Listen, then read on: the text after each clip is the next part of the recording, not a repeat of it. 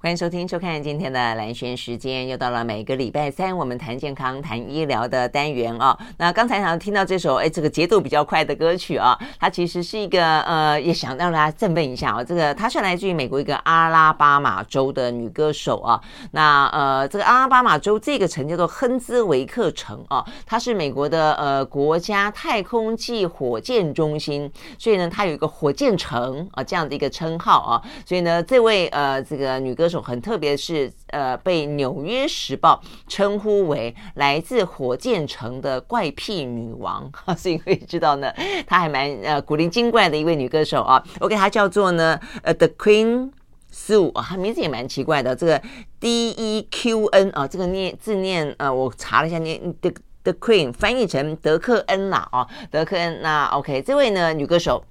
呃，它是一个比较被认为是个另类的流行的，呃，这个民谣或摇滚说不上来啊。它其实各式各样的音乐风格都被融合在一起，有带着一点 funk 啦、R&B 啊，这个流行啦。他们讲到说，甚至有些歌曲啊，有点杂耍的感觉在里面啊。所以呢，就是一个很天马行空的，然后看起来呢，呃，可能嬉闹幽默的啊，就是说百无禁忌啊。所以呢，对于这位女歌手来说的话呢，我觉得是一个很特殊的。这个风格就是她，就是很勇于开创嘛，啊，所以呢被形容为这个怪癖女王。我们刚听到的这首歌啊，叫做呢呃 Magenta 啊，那里面讲到非常多的一些色彩。你是红色的吗？你是黄色的吗？你这个时候很绿吗？这个时候你很蓝吗？还是你现在呢感觉起来呢呃有一阵的呃这个黄色呢？哦，所以呢里头讲到说每一个人都是不同的。呃，里头可能同时拥有很多不同的色彩在你的生命里面，蛮好玩的一首歌。好，所以呢，在今天和你分享。那呃，事实上呢，整个台湾社会当中，每次台湾的这个被选举过程当中动员的情绪哦，都还蛮。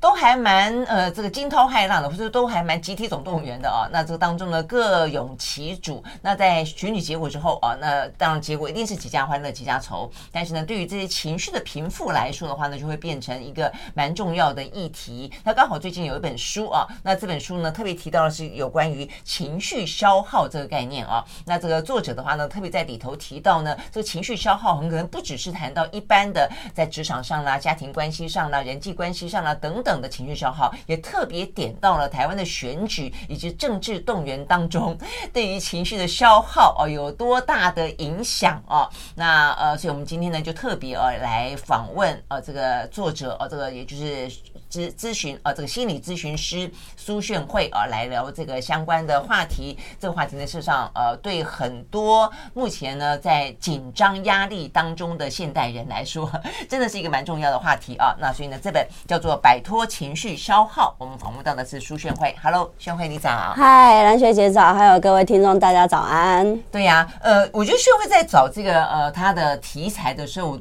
我觉得都很精准，而且都有一些很敏锐的观察哦。那但是呃，我其实看到这个情绪消耗的时候，我本来想象是一般比较像是可能是呃因为过度的情绪消耗，我们刚刚讲的几个原因呢，之后下一步可能就忧郁症等等，但没有特别想到过说会。跟政治动员、跟选举动员有关，所以这是你自己在这样子一个台湾的社会当中，你你做的观察吗？选前你觉得有一些特别的现象，让你觉得说，哇，这个似乎呢对情绪来说是一个很很大的呃负面的影响吗？其实呃，我们住在台湾的人就一定了解嘛，哈，台湾算是一个选举的密度次数算是很高的。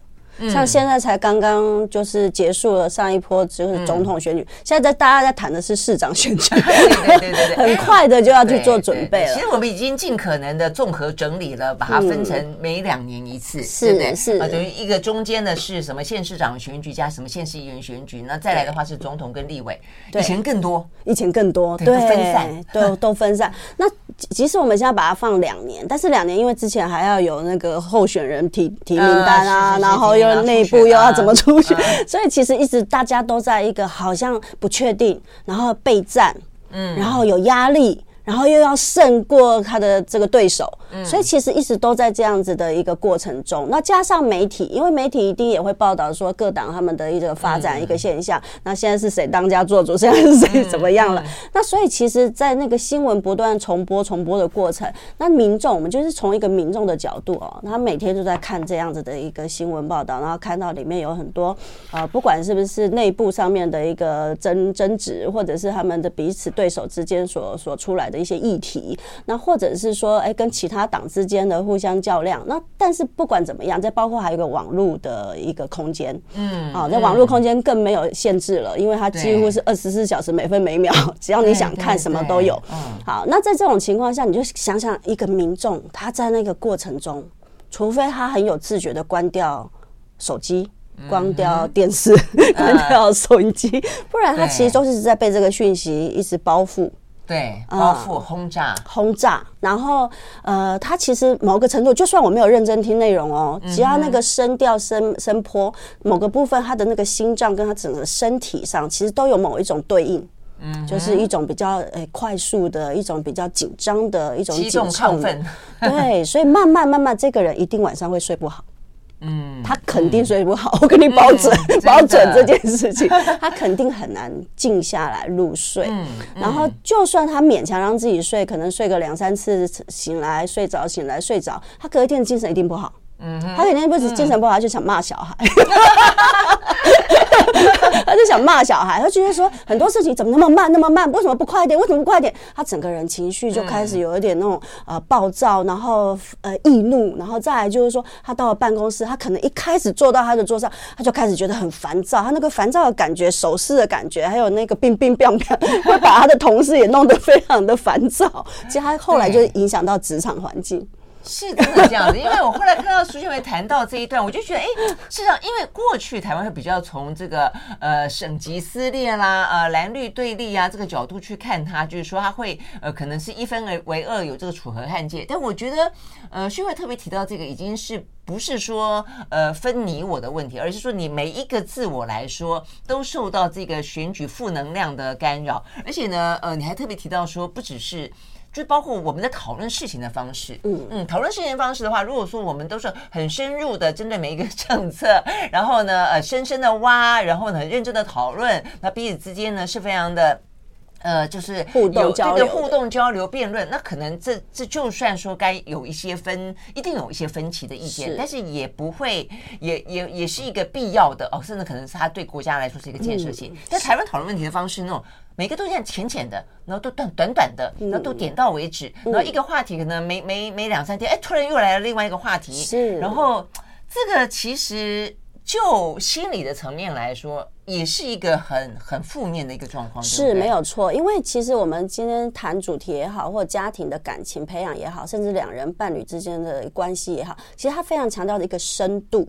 那深度嘛，深度就像树的树根，嗯，当它扎得深的时候，这一棵树。一定长得好，然后再来是这棵树，呃，就算周围有风吹雨打，这棵树也不太容易折断，嗯、呃，或者是受到太大的影响。嗯、那但是如果我们今天整个社会大家谈事情都是浅，很表浅，嗯，表浅就像那个土很很浅嘛，嗯，你就种一颗东西，方式就是表浅的那个土面而已，那个土被吹一下，嗯、大概这一这一棵就长不好了。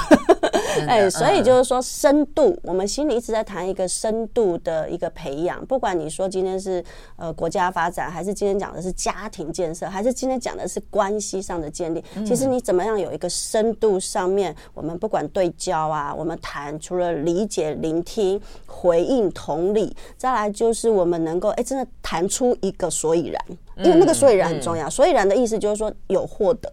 对，你不是只是耗时间、耗体力，没错，一些琐琐碎碎小小的事情，东一个话题是一个话题，然后讨完以后好像也没有。船过水无痕，对。对不对？对，所以其实台湾现在有一个集体的现象跟问题，就是没有成就感。嗯，很没有成就感，因为他觉得他每天都在做一样的事，然后也他不也不是不努力，他很辛苦，他也觉得很累，然后他也觉得他每天就是从早到加班到很晚很晚，可是他最后他会发现说，哎，他推动的东西其实很快就无无疾而终，不然就是说推推推推到最后就什么都没有。嗯嗯，甚至甚至有很多其实在发展那个政策的人，他们说他们写的报告写了很久，最后就放在柜子上。对啊，是这样子啊，是这样子，是是，所以它是集体的消耗。我一直在强调，我们的台湾已经走到集体消耗的状态。对，所以这个听起来真的还蛮不妙，而且真的很不好。就是我们到底是不是真的有意识到去理解到，我们这样子的一个大家已经有点习以为常，大家好像都觉得我们的选举总是这样子吵吵闹闹、吵吵闹闹。呃，而且呢，选前吵的话题，通常选完以后，哎。那话题到底在哪里啊？追不到，对啊，就追不到了。然后，哎，那我们那时候干嘛那么认真讨论啊？对不对？就没有任何的意义嘛啊。那如果说每一个话题到了选后就成为一个很重重要的政策去改变，然后呢去进行革新，对推动，那可能也就罢。但都好像不是啊。那如果这样的话，我们是不是真的要去回过头去看我们的选举的文化，是不是跟我们接下来要聊到的，就很多我们生活上的、家庭里的、职场当中的这些所谓的情绪消耗就很。很负面的一些状况，事实上是真的是成为一种集体性的。那如果是的话，那呃，是不是也会对应到说，我们现在忧郁症的人越来越多，连年轻人也越来越多，跳楼的人、自杀的人、自残的人越来越多，是不是也都跟这样子一个很无谓的情绪消耗有关呢？我们休息会儿回来。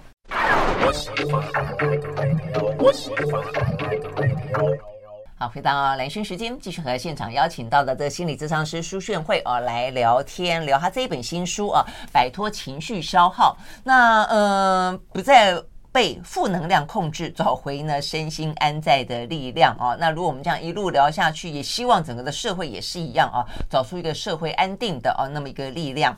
好，那重点在于说情绪消耗这个概念，所以我们刚刚已经讲到一点了啊。那就呃这个整体来看的话，你会怎么样去定义？呃，情绪消耗，那情绪消耗是怎么样子会容易发生？呃，其实我们人活着啊，存在一定有情绪，这是肯定的。嗯、那情绪呢，它就是有分成正向级跟负向级。以正向级来说，它是你每天可以起床出门工作的动力。嗯，因为如果你连这样子的一个正向情绪，就是说啊，我好想出门哦，我好想去晒太阳哦，我好想去找一个工作来证明我的价值。如果你连这样子的一个所谓的动机动力都没有的话，你一定出不了门。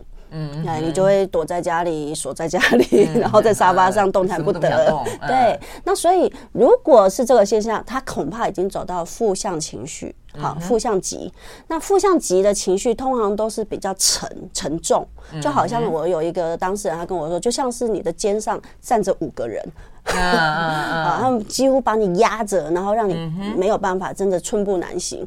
那所以在这种情况下，就是说，我们每一天怎么样去感知说，哎，我现在的情绪状态如何？所以我在书里面就讲到一个概念，叫做情绪校准。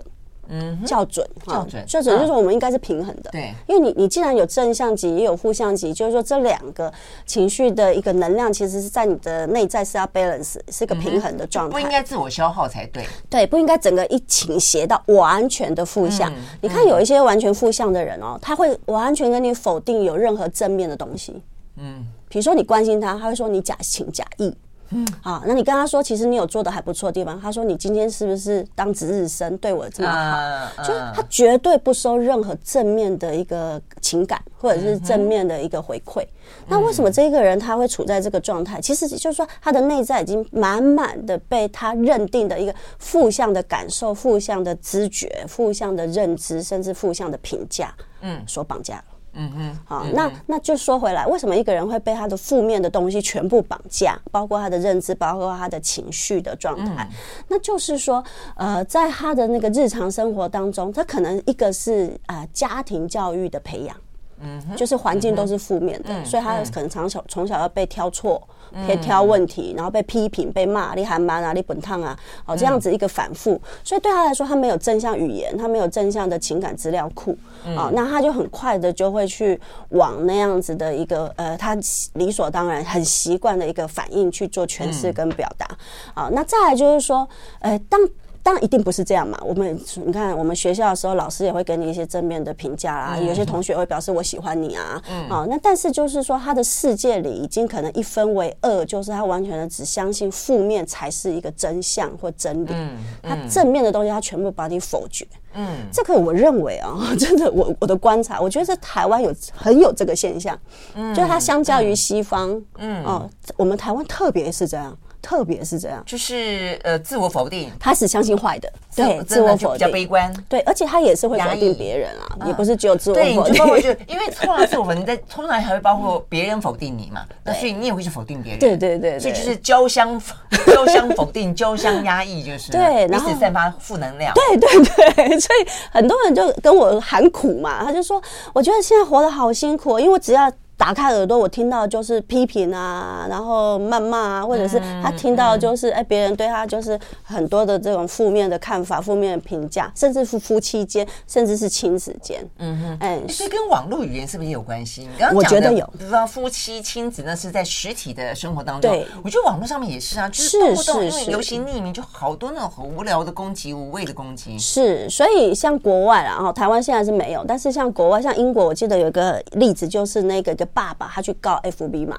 嗯，好，因为他的女儿就是才未成年，但是他就是一直被推播一些负能量的社团，嗯嗯，比如说自残的啦，比如说你应该要怎么看自己，而且是很负面的看自己，那你应该来尝试怎么样智商啊，哈，这样子。然后他就他其实未成年，那为什么 FB 一直推播他？因为 FB 没有管制嘛，对，所以这个小孩因为看了一次，看了两次，FB 就想说你要看这个嘛，嗯，我就大量让你看这个，所以他完全就是说网络没节制，或者是网络没有任何的。的条文条规是可以去呃做一些保护措施，所以这个、嗯、这个父亲就去告了 FB，哎，在英国是胜诉哦，OK，是胜诉哦，呃，那但是你反过来就是说，哎，台湾当然在呃网络使用的一些规定上，甚至我们常用的一些软体，这些软体就像 FB，它其实也没有真的说啊，它只多只多跟你说，哎，你你违反了涉及到的一些规定。啊，但是但是他不会告诉你说，哎，你要注意啊，他不会给。给你教育嘛，他只是说你违反了。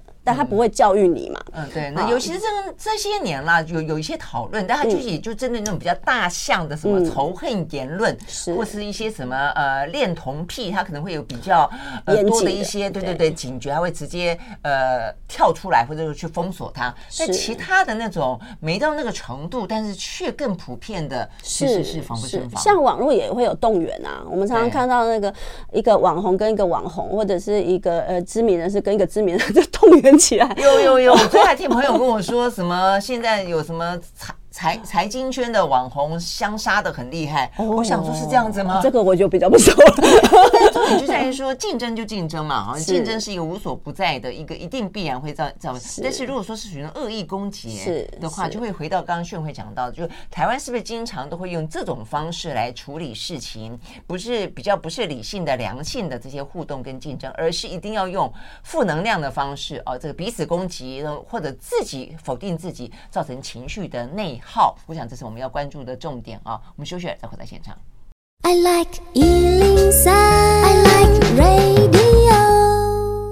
回到蓝轩时间，继续和现场邀请到的心理咨商师苏炫慧啊来聊天，聊这一本的《摆脱情绪消耗》啊这个话题。那我们刚刚讲到这个消耗，就是对一个人来说的情绪消耗，那就是自我消耗。所以呢，你会被负能量给充斥，然后呢，你会消耗你自己本来会有的正能量啊。因为情绪就是我们刚刚讲有好有坏啊，不是所有的情绪都是坏的。有些情绪的话呢，你可能甚至感觉到挫折，它反而会激励你有更多的斗志哦。但是呢，如果说不是一个很好的去理解自己情绪状况的呃情的情形的话，事实上你就会造成这个呃消耗。那实际上对一个社会来说也是一样啊。就是如果说我们有讨论，一定是是一定会存在的，或者有不同的想法也一定会存在。但如果说这些想法之间它不是磨合，或者是说相互挑战出一个正能量往前推动，而是彼此之间呢相互抵制、相互压抑、相互诋毁的话，那就是一个国家的内耗嘛。哦，所以我觉得这个真的是还蛮重要的。所以呢，在这个炫会的书里面，他特别提到说，所以呃，每一个人或者一个社会，他得要去试着分辨，或者说试着去呃拉出一条界限，嗯，让你知道说呢，哪些情绪会伤害到自己，哪些情绪是是让你不需要去反应它。我觉得这个有点像我们前段时间我们呃这个节目里面才跟那个呃中研院的研究员王道环老师不是聊到那个五感之外的世界吗？我们讲到我印象好深啊，讲到有一个扇贝啊，就是贝类，它有上百颗眼睛。但是你知道吗？它里面就有讲到说呢，上百颗眼睛，它虽然都看得到，大家看到之后呢，进到他的中枢，他不处理哦，他不处理。那我还记得我私下就在广告前，我就跟这个王大环老师聊到说，哎，他为什么不处理这个讯息？他说说你想象哈，就是本来有个大楼，有好多 monitor，嗯，很多监视器，他有上百个监视器的画面都进来，但是如果说他都去处理，都去反应啊，他真的会疯掉。哦，就是太敏感了嘛，太敏感了。但是对于一个扇贝来说，它可能只要去截取对它的生存造成影响的影像就够了。所以呢，它虽然看得到上百只眼睛，看得到上百个影像，但它只处理危及它生命的影像。那哎，我觉得这个东西我们刚才就聊到说，那人也是一样，是好人的话，我们的情绪、我们的五五感、六感，目的是要让你去 catch 到这个社会当中生活周遭的一些感知。那重点是在于说，因此要让你能够生存，因此要让你能够快乐生活。那但是如果说你通通都 catch 进来，通通都去做反应。那你你不要活了，你就天天在这种，你就被情绪淹没了，被资讯淹没了。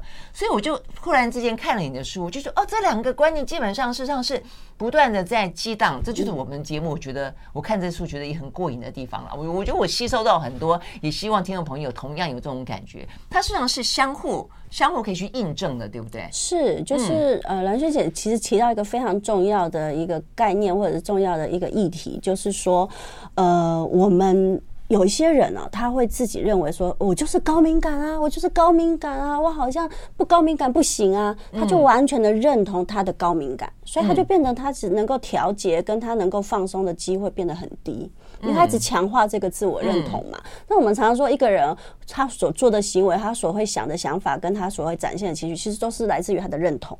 嗯，当他认同我是一个高敏感的人，他其实之后就是高敏感。哎，那高敏感都是怎么样的人 啊？高敏感就是刚我刚刚说的五感，这个五感特别的发达，特别的敏锐啊。但当我们会分，我认为要分，而且国外也在分，就是说有先天的高敏感族群跟后天的。嗯，那先天的高敏感族群，主要你就看那个三岁呃三个月或一个月的小孩，他其实你看你把他放在床上，他就开始哭。他一定要把把他抱起来，而且一定要有一个 cushion，一定要有一个姿势，他才不哭。那他就是属于非常高敏感的，因为只要稍微不对，比如说棉被的温度，比如说棉被的质感，其实稍微不对，手势不对，他就不行了。这样。可是你看他一个月你就看得出来，三个月就看得出来，那就是先天。嗯，他是生理也敏感，心理也敏感。对对。哦。好，那但是后天的也有，后天的就是说，主要是来自他的家庭环境，他所生长的环境太多的动荡。嗯，比如说常搬家啊，或者常到不同的地区，然后不同的地区人就有些人排挤他，有些人欺负他，或者是说他的环境里面，他那个暴力的精神的肢体的暴力上面这个比较频繁的出现，在他小朋友的时候或者成长过程，所以等于说一个孩子他的成长是需要非常安定、安全、平和的一个环境才能够顺利长大，因为他要发展身心嘛，身心的一个先决条件就是安全。嗯啊，那所以就是说，如果他在非常不安全的环境下长大，他一定也是长得非常的呃警备，然后长得非常的紧张，然后觉得呃很害怕谁的脚步声，谁害怕谁说话，那其实他就不安了。嗯，那这个是很多我们台湾人的后天的高敏感。嗯啊，比如说有人就说，哎，听到主管在走路，他就开始就不安了。明明主管在很远以外，嗯，很远以外，或者主管在讲话，他就开始觉得不舒服，不舒服，因为他可能讨厌他，他就觉得你不要讲话，你不要讲话，他就心里面一直在请反弹，这么强烈，会到这么强烈。那你看这一个人要怎么样好好工作？是啊要怎么样好好生活？他其实几乎都在反应，反应，反应，反应。就 刚刚说的那个 monitor 很多，他所有都在侦查，所有都是在看着他要做什么反应。可是事实上，就像刚刚蓝萱姐说，他不关心你的存在安不安全。他他事实上，我书里面也反复写，他不会让你没命。嗯，就是有些情绪是无谓的情绪，是无谓的，而且说实在，客观来说，他不会真的让你今天现在立刻马上死掉。嗯嗯，但为什么你一直起反应？特别有些人的反应还是反应在真的有一点不会，真的不会到致命，那就是说被讨厌。嗯哼，好说那个同事，你反而因为反应而让你被人家讨厌。呃，或者是说他觉得那个人不喜欢他，讨厌我，他就一直对这件事有反应，一直对这件事有反应。但这件事跟你的生存、跟你的升迁、跟你的工作发展、跟你的成就发展没有关系。嗯，对。那所以意思就是说，很多人的高敏感是来自于他的原生家庭，可能在童年的创伤，或者是家庭关系里面的那个没有办法达成他相信人际关系是平和的、安全的，是这一个东西的投射。嗯，放到了他接下来的其他人际关系，所以他这个问题，如果他没有看到根源，他其实到哪一个环境，进入到哪一段关系都会是一样的。嗯嗯，因为就是他有太多的明呃情绪，就是他侦测到太多太多，但他都做了一些无效的反应。就是因为有些假设有一些状况，事实上这个情绪，比如你愤怒、你悲伤，然后呢，你有你有理由悲伤，你有理由愤怒，然后呢，你发泄了出来，那这个还算是某种程度有效，对不对？它有意义。嗯，那如果太太多这些琐碎，对对对对对，那你都要去反映一下，咱们喜怒哀乐就是情绪高低起伏太多，然后事实上有些是不需要去 catch 它，因为它刚刚训慧讲，不影响到生存，也不影响到生活的时候，你却都去反映它。那就是自我内耗，是不是自我内耗？就是有很多自己的小剧场，有些人就讲有自己心里的小剧场，然后演很多。是外界可能觉得说，哎，风和日丽，他却觉得狂风暴雨。是是，确实有很多人内在是这个处境。那所以我在书里面就谈到四象限，四象限就是我们一定要去练习，呃，分四个呃一个格子啊，哈，分简单说就是四个四方格，然后就是有重要紧要，嗯，不重要紧要。嗯哼，然后呃，不紧要重要，最后一个是不重要不紧要。OK，那重要跟紧要的差别是什么？就是以你，你可以主观，这个时候可以主观，就是当然我们希望你还是含纳很多客观啊。啊，比如说一个文件或者是一个主管跟你讲说，哎，你这个报告要重做，这个这一句话或这个讯息本身，这个事件本身，它到底现在在你很多的事件里面，你要跟其他事件做比较嘛？在其他事件里面，它是属于重要程度到哪里？有没有重要到你要现在放下所有手边的事，都是以它为主？嗯，啊，那再来是它紧不紧要？因为他要讲的是呃时间性，时间对时间性。那你可能说，哎，主管交代当然是重要，但是紧要没有啊？主管说你可以两三天后再给我。那所以意思说，你现在可以把你手上的事情，如果你正在进行，那这件事你可以先专心的把它完成，然后你再去安排那个要不要插队，就是那件事要不要再插队？啊，那所以这个其实就关系到你一个个体的理智程度。嗯，因为这全部是分辨嘛，对，然后再来就是排列顺序嘛，对对，哎，所以你必须第一你要很能够衡量，然后你要能够辨识，然后再来是你能够去做抉择。嗯，那主抉择里面就是我书里面讲到一个非常重要的概念，叫做取舍。嗯，你会发现内耗人没办法取舍。嗯，他要么就什么都要，要么就什么都反应。哎，现在好多人在讲说，我有什么选择困难，我都要嘛，对对，是不是就是这个意思？但现在好像讲出这个话，就把自己的难以做抉择，呃，非常的犹豫合理化了，说啊，反正我就是选择困难嘛。但事实上，选择困难可能有你说的那个，就是说他无法做取舍，对，无法做决定。对，那你没有办法做取舍，没有，就是好像说啊，你今天人生一路上像个旅途，那所有人给你的一一一些经验，或者是你遭遇到一些经验，都像一个包袱，可是你没办法取舍嘛。所以你所有经过的事情都在你身上。嗯，对啊，我觉得这样过得好累哦。嗯，那所以有很多人为什么中年在国外的研究跟台湾研究都差不多？中年是我们忧郁症跟焦虑症非常高峰的时期。嗯，因为他前面他背太多了，他背太多了，他没有断舍离，然后再来他没有做清理的一个习惯。嗯嗯啊，很多人认为说压抑跟忍耐就好了。嗯。嗯，但是真的就好了吗？这也是一个华人文化，东方比较会这样的压抑啦啊，觉得忍一忍啦，委屈一下可以求全呐啊。但是没有，我讲一个小故事，我有时间讲小故事吗？啊，就是我有一次，就是以前在医院的时候临床啊，最后在安宁病房的时候，我陪伴过一个一个年长的啊，算是超高龄，因为八十多岁。嗯嗯，他在那个过程中一直否认他是要临终的，一直否认，一直否认。但有一天他突然间请假，他请假之后，大家就觉得哦，你是不是忽然间想念想念你的家人，突然之间想回家看看。在医院请假要离开医院。对对，一天一天一天。好，那所以大家当然就很很热情的帮他预备，说你回去要止痛药，要什么，要一个挂点滴的什么什么。好，那大家都帮他准备，他只是要请假，他不是要出院，他只是请假，所以他只是回去一个下午。他回来之后，他的女儿面容失色，完全就是哦吓坏了。嗯，因为他回去第一件事，他打开门，他先找她老公，就是这个八十几岁，他先找她老老公，她老公比她还大，所以就是快要九十岁。她先找到他，她发现说啊，这个先生在某个地方之后，她就直接冲过去赏了他一巴掌，因为她意识到他他快要临终了。嗯，他其实慢慢在准备，他委屈了一辈子。对，他说这一巴掌我一定要打下去。天哪！所以他女儿吓坏了，他女儿吓坏了。好，那当然像他这么有 有有这个爆发力的，这么有一个说我一定要为我自己这个委屈了结的一个不多啦。说真的不多，我大部分看到其实都是在临床上，最后还是带着怨气离开。我们是说长辈，我们说的是长辈，而且是女性长辈。OK，所以他等于说还终于是一个最后的复仇，就是了。对对对。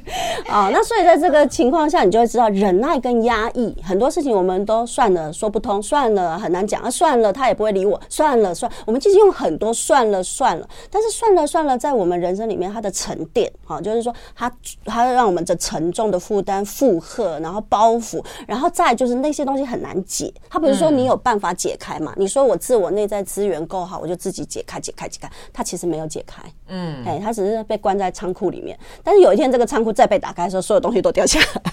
对呀、啊，但这样子到底怎么办才好？哦，就是说这个听起来真的是觉得非常的。你说那个老老太太，那这样子真的是他可委屈了一辈子啊，才这样子。那更不用说大部分人看起来就是很累啊，那么的累，他可以怎么样子替自己挣脱？我们休息，待会儿来继续聊。I like Ealing Sun. I like rain. 回到兰萱时间，继续和现场邀请到了心理咨商师苏炫慧啊，来谈这本他的新书啊，摆脱呢情绪消耗。所以，我们刚刚听了这么多的描述啊，不管是个人，不管是社会，然后呢，呃，不管不同的年龄层啊，各自有各自呢，因为不同，像年轻人啊，这个网络啊，这也是一样，非常多的这些很无谓的情绪消耗啊，这扰乱着你。那年长者啊，慢慢慢慢的啊，这个在职场上面拼搏啦，背了太多的包袱，呃，甩不掉。哦，然后呢，所以像这样的状况到底该怎么办啊？那但是我觉得会，我们像我们刚刚讲到，会有人到了那种无法取舍、选择困难，一定是他可能也意识到了，比方你刚刚说意识到了，可能要有界限啦，意识到想要去分辨一下啦，可是做不来吧？我觉得对他们来说应该是做不来。那所以就一直在陷溺当中，因为我后来发现身边有些朋友，他反而就是因为这样子，就是他想要去改变，却又改变不来，就有更深的挫折感。嗯，确实是，对不对？那所以到底该怎么做啊？我我当然会认为说，有些时候我们还是要透过一些资源啊。资源的意思就是说，比如说，如果我们今天要练习暂停。假设我要练习暂停哈，至少在我非常忙碌的，然后非常那个呃紧绷的生活中，我要稍微的做暂停，那我要先能够做离开的动作嘛。嗯，离开。好，那以一天的工作来说，你觉得哪边已经是你负荷很多，那你觉得已经呼吸困难了，已经觉得在那边其实你也撑不下去了，你怎么样能够为自己做出一个离开的选择，或者是离开的一个决定？好，那就是说，你也许当然你就会说啊，我工作不能请假什么，因为我我会听过很多人都会跟我讲各式各样的原因跟理由啦。哈。但我会认为说，如果你有把你自己的身心平衡、身心状态这件事当做一件非常重要的事，我相信你可以为你自己。做到可以怎么样去做跟别人的一个呃表达，跟别人的一个协调，或者是你可以找到其他资源来帮你去度过现在这个需要。嗯，如果你真的想离开，对，暂时离开现场也可以啊，有很多方法嘛，对不对啊？所以包括暂时离开，然后暂时的离开座位。嗯，我们单单在要练让人练习离开座位就不容易，因为我们的很多的肩颈问题、腰部问题，就是因为他久坐嘛，久坐。那我们也。呃，去访问很多那个上班族，上班族就说：“哎，我一坐下去我就专注了嘛，我就专心了，我就忘了要站起来。”嗯，就包括喝水、上洗手间这些，他都会忘记，所以这些都会影响一个人的健康嘛。哈，你刚刚讲说这个站起来一个，我觉得连看讯息，其实像我自己会很有意识的看看看着啊，这个讯息实在是实话，讯息真的太乱太负面了，我会把它关掉。OK，我就不看。那你会发现很多人他是因为现在是推播，嗯，所以你会一个接一个看，对不对？像 YouTube 也是一样，他一个。影片接一个影片，因为他知道你喜欢看这个东西，他就不断推这个东西给你。那很多朋友他就是整个晚上本来说啊，我来看一下今天发生什么事情，就一看呢，一整个晚上三个小时都在看这些，没错，越看越焦虑。是，这也是刚刚绚慧讲说，你要懂得暂停，按 pause 键，你要站起来离开，包括你关掉一个很很无聊的视频，或是一个什么样的 IG 或者抖音的视的的影片都是重要的，对对，没有错。然后所以就是说，它最困难。就在那个暂停，嗯，但是这个问题又很玄妙，嗯，因为暂停需要力量。所以，如果你很耗竭，比如说你一天工作已经很累了，然后你现在回家，然后你就开电视，然后那个 YouTube 都一直推播，或者是你其他的平台一直推播，你其实是关不掉的。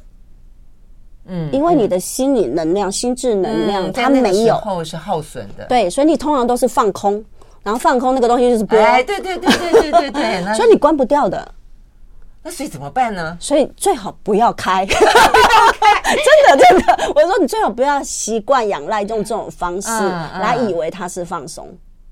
嗯，OK。所以你刚刚在讲到另外一个重点，在书里面有讲到，有一些你以为是可以去化解你的情绪的一些行动，事实上是无谓的，是无谓的，而且它会长期消耗。嗯，它是一个负面循环。对，比如说你这样子 一一播放空，然后影片一直播，虽然你说我没有认真看哦，哈，我甚至转来转去哦，对对对，但是你的眼睛、你的耳朵、你的身体都负荷着那一个讯息的本身跟你的冲击。哎，可是你不觉得说要拒绝用这种简单的方式放空？对，其实本身就要力量啊。对，所以为什么很多人做不到？因为你就没有力量做选择。你说，包括像连抽烟。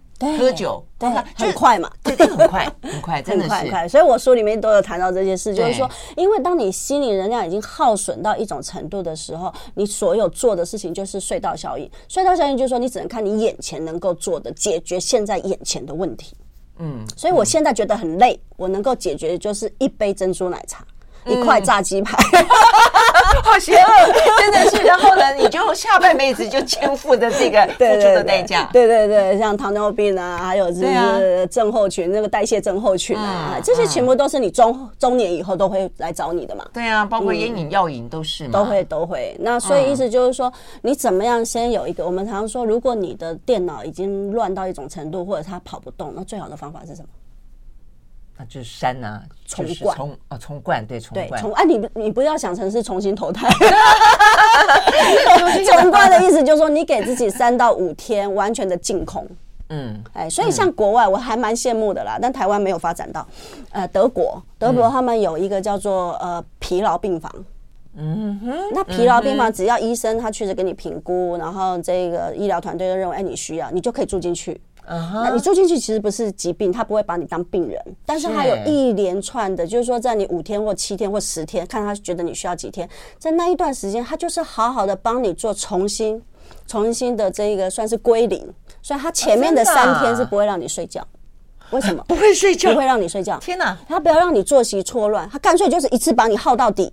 然后叫你第四天开始调，那有点像我们在调时差一样的感觉，对对对对对。所以他前三天都不让你，而且你不能带手机进去，然后你只有唯一只有能够带一本书，嗯哼啊，然后整个空间那个房间什么都没有，哦，净空的，净空。好，这好好震荡疗法的感觉。他就用环境啊，用空间，用环境这样子。然后接下来他们有用吗？这样子有用？哎，对，所以他们就有人写出来说，这个对他们讲就是一个重新归零。OK，尤其是那个他们那个现身说法的，还是一个政治界人物。政治界，因为他他好像是做国策的，嗯、所以他已经你知道身心俱疲嘛，嗯嗯、所以他终于终于倒了，他终于倒了，他就是昏倒了，他就是起不来了。哇！然后他住进那个地方之后，那个病房之后，哎，不算病了，就是一个一个空间，一个特殊疗程之后，嗯、他就在那边甚至回忆起他跟他妈妈的关系，因为里面就会有做心理上的咨商嘛，然后会有团体治疗，嗯、然后再营养，他给你营养，因为你太忙的时候你不会顾营养，嗯哼，太忙的人不会顾营养，他一定是乱吃，嗯、所以他那边是整套。嗯，所以他当他那个呃十天，然后或者是几几周以后，一两周应该因为他很忙，所以他只能一两周。在那一个过程之后，他好像觉得，哎，我好像要重新意识到我的生命跟我的环境跟我的人际关系之间的互动状态。嗯嗯嗯嗯，好。所以刚刚宣慧讲这个病房叫做疲劳病房，你就会知道说，如果你每天都觉得自己好累。起床之后觉得就是怎么睡都睡不饱，其实它已经是一个非常严重的警讯，你可能身心灵都在自我耗弱中。我们休息，马上回来。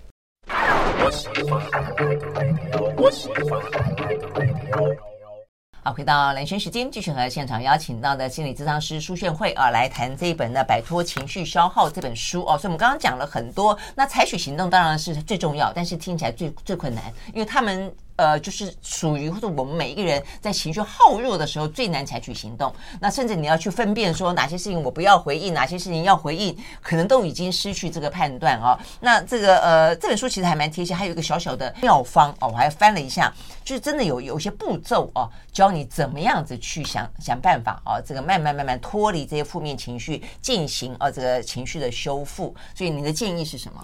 啊，我是建议就是说，除了刚刚说的离开、暂停之外，当然我觉得你的那个身心营养哈，那很多人可能对心理这一个营养他可能没有概念。那其实简单的说，心理就是你的大脑。